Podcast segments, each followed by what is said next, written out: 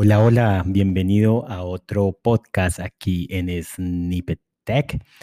Hoy vamos a cambiar nuestra temporada. Ya hemos creado dos temporadas en el cual la primera hablamos de Firebase, la segunda hablamos de Android, varios componentes de Jetpack u otras cosas y ahora vamos a empezar una temporada de Google Cloud Platform o la plataforma de la nube de Google. Y quiero empezar en este episodio hablando de lo que es la computación en la nube, para tener este, este concepto claro, antes de empezar a ver cada uno de los servicios de Google Cloud. Entonces, ¿qué es la computación en la nube? La computación en la nube es un modelo de negocio, es un modelo tecnológico que permite el acceso ubicuo de recursos de computación. Mire que aquí hay dos conceptos claves. Primero, modelo de negocio y segundo, acceso ubicuo. Cuando hablamos de modelo de negocio es porque al final esto es un modelo de negocio para las empresas, ya sea tanto para las empresas que brindan estos recursos computacionales, ejemplo Google, ejemplo Amazon, ejemplo Microsoft, pues brindan esos servicios que son recursos de computación. Ahora voy a explicar un poco más de ello. Y para ellos es un de negocio, porque ganan plata de esa forma. Pero para nosotros, los que usamos esos servicios, también es un de negocio. Al final estamos adquiriendo un servicio de la mejor forma, de los mejores precios, así que al final llegamos a ser un negocio. Entonces, por eso el cloud computing es un modelo de negocio y claro, pues relacionado ese negocio a la tecnología. Y acceso ubicuo porque podemos acceder desde cualquier lado a estos recursos computacionales. ¿Y a qué se refiere recursos computacionales? Se refiere a lo que son las redes, a los que son servidores, a lo que es almacenamiento, a lo que son aplicaciones y servicios. A eso llamamos recursos de computación. Y algo interesante es que el cloud computing lo que me, lo que me permite es poder yo rápidamente provisionar y liberar estos recursos de computación con un esfuerzo mínimo, un, esfuerzo reducido, reducido o interacción mínima con el proveedor de servicio. Así que tengo estos servicios que me los brinda en este caso Google, pero tengo una interacción mínima con ellos. ¿Por qué? Porque yo tengo mucho control de ello. Y además porque los servicios son muy sencillos, simples, porque es fácil de provisionar, fácil de usar y en cualquier, en cualquier lado yo puedo acceder a ellos. Por eso tiene un acceso ubicuo. Ahora, ¿esto qué me permite? Pues me permite poder escalar mi negocio tecnológico de una forma sencilla, sin tener que comprar hardware, sin tener que saber mucho de servicios tecnológicos, de temas de software y toda la complejidad para poder yo montar mis aplicaciones, tener servidores, tener medios de almacenamiento, tener servicios, porque estos proveedores de la nube me brindan estos servicios de una forma sencilla. Ahora, hay tres, como tres se divide la nube en tres servicios. Uno que son la infraestructura como servicio, lo otro que es plataforma como servicio y lo otro que es software como servicio. ¿Qué es la infraestructura como servicio? Es poder tener máquinas virtuales o poder tener nodos y poder yo provisionarlos de una forma sencilla, rápida y poder tener acceso ubicuo. Ahora, la ventaja es que tú montas tu servidor de forma rápida, ágil, pero una desventaja es que tienes que administrarlo como tal, o sea, hacer update, upgrades, instalar parches al sistema operativo, instalar las herramientas que necesites, así que te toca gestionar eso. Google, ¿qué, te va a ayudar? Pues a tener el servidor provisionado lo más rápido posible y darte una alta disponibilidad. Ya depende de tú la configuración para brindar escalabilidad a tus servicios. Entonces también te toca configurar temas de redes, cluster, firewalls y demás que te toque para que tenga una arquitectura adecuada a tu infraestructura. Este servicio es adecuado si sabes de infraestructura y dependiendo de tus servicios, pues lo puedes usar.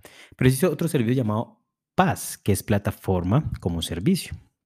Y aquí ya te eh, eliminas, por decirlo así, esa capa de infraestructura, esa capa de administración y empieza, y esa capa de administración se la, se la eh, das al proveedor de la nube, o sea, él te va a ayudar con eso.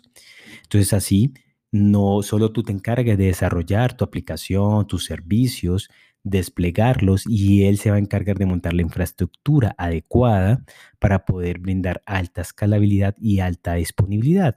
Y él se va a encargar de hacer actualizaciones, de hacer los parches, de hacer tuning de tus, de tus servidores. Automáticamente él lo va a hacer sin que tú lo hagas, sin que tú tengas que configurar redes y clústeres este tipo de cosas. Entonces, aquí hay diferentes servicios que vamos a ir viendo, lo mismo que infraestructura. Y por último está SaaS, que SaaS es software como servicio.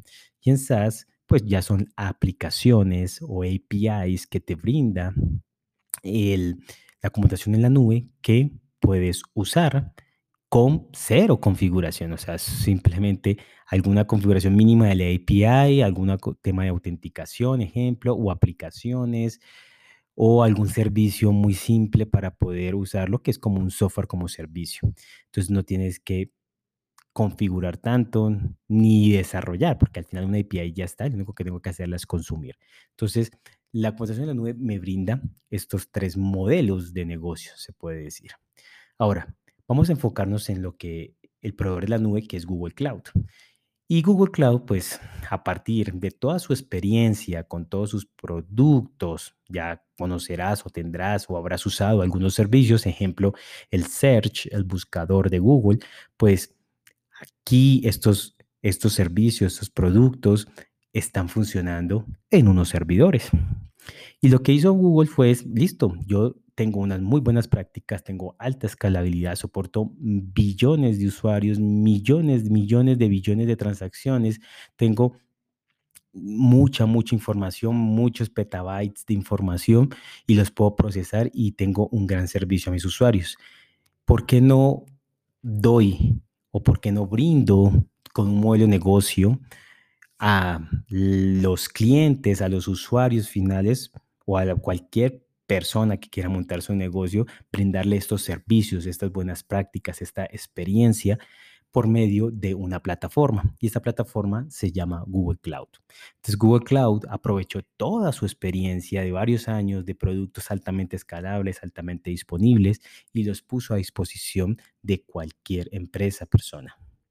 Así tú puedes entrar a Google Cloud Platform por una cuenta de Gmail y poder crear tu cuenta y poder usar de todos los servicios, ya sea infraestructura como servicio, plataforma como servicio, software como servicio y buenas prácticas, puedes usarlo.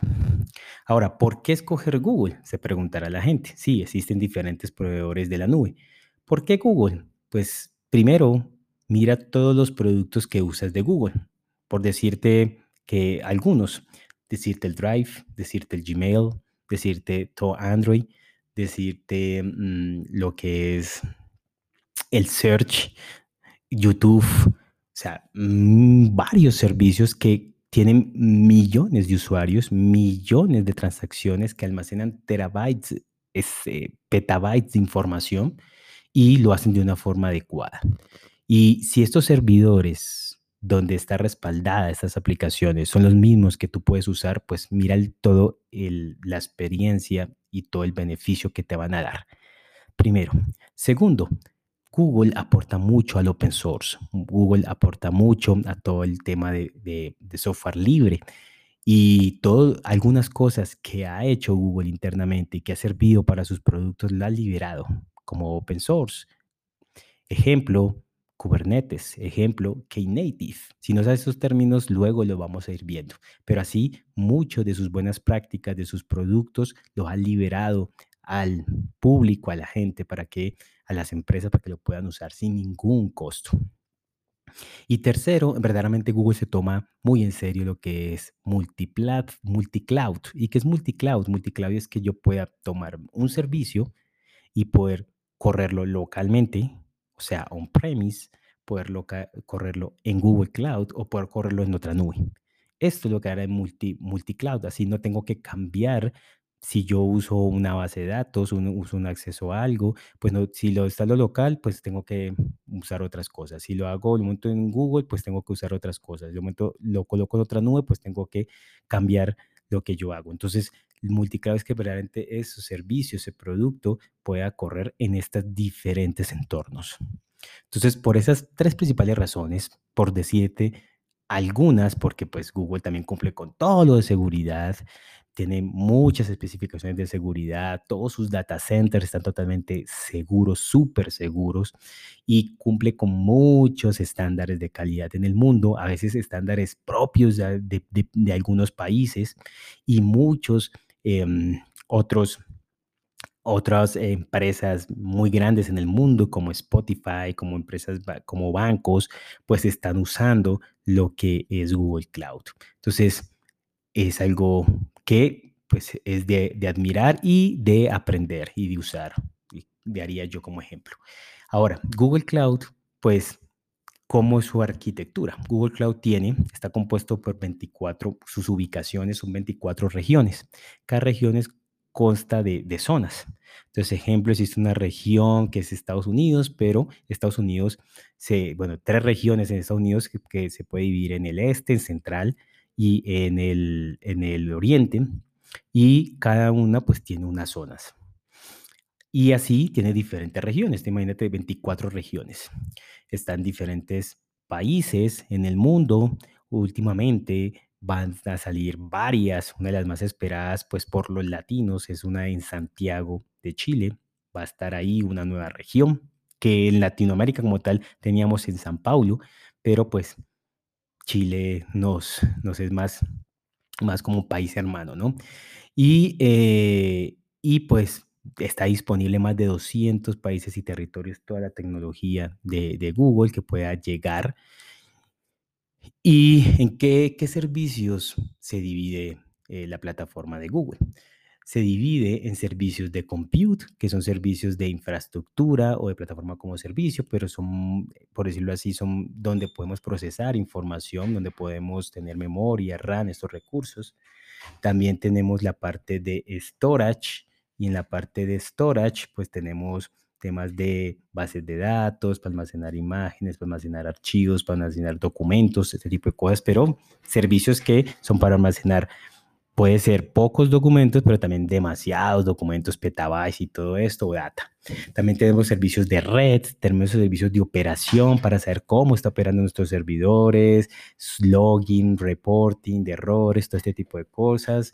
Tenemos herramientas de desarrollo para poder tener un registry de containers, un registry de artefactos, ¿sí? Diferentes ahí herramientas que nos van a ayudar al nivel de desarrollo. Tenemos todo un conjunto de servicios de Big Data en donde ahí tenemos diferentes servicios como lo que es BigQuery, que es muy, muy conocido, PubSub, donde podemos procesar grandes, grandes, grandes cantidades de datos, y servicios de lo que es inteligencia artificial o machine learning, en donde hay APIs o formas para plataformas como servicio para poder entrenar redes neuronales y poder entrenar nuestros modelos de machine learning. Entonces, hay diferentes grupos de servicios. Vamos a ir viendo algunos de los servicios, algunos de los grupos, no sé si todos, ojalá alcancemos todos, pero vamos a ir viendo en esta nueva temporada los diferentes servicios de Google. Así que es todo por este podcast. Espero que te haya servido mucho esta información. Recuerda compartirlo, recuerda dar like y nos vemos en otra oportunidad. Chao, chao.